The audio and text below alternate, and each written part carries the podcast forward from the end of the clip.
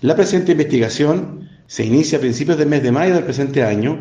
por cuanto el imputado mantenía en sus dispositivos tecnológicos personales, específicamente en su teléfono celular, una cantidad importante de imágenes y videos de connotación sexual, además el almacenamiento de pornografía infantil, las que compartía con terceros por redes sociales. Mediante el proceso investigativo y trabajo del Laboratorio de Criminalística Institucional y de la Brigada del Cibercrimen, se logró recuperar gran parte de este material que el imputado había borrado, lo que en definitiva permitió que el Ministerio Público gestionara la correspondiente orden de detención en su contra, el cual se logró situar en la ciudad de Concepción, donde finalmente los detectives logran su detención, siendo puesto a disposición del juzgado de garantía de la ciudad de Ancud, quien dispuso su prisión preventiva